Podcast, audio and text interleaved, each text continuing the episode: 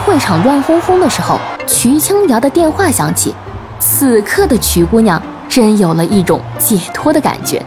她慌忙做了一个接电话的夸张动作，来遮掩她的超级尴尬。全场更是笑声不断。安之打电话给瞿青瑶说：“小瞿姑娘，你和叶问小伙子能来告别一下吗？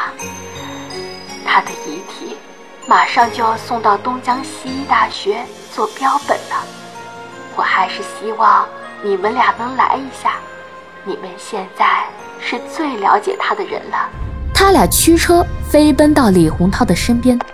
现场只有安之、叶问、瞿青瑶三个人。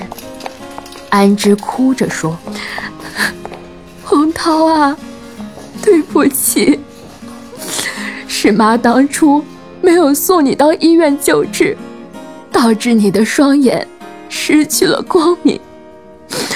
如果有来生，我愿做你的妈妈，重新还你一双眼睛。”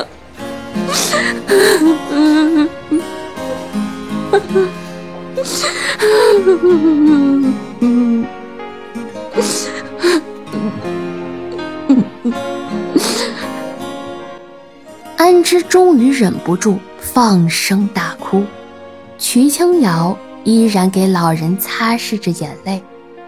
叶问说：“洪涛哥，这是你最爱听的青春日记，天堂里。”青春的日记，应该充满阳光，照亮了每一页年轻的时光。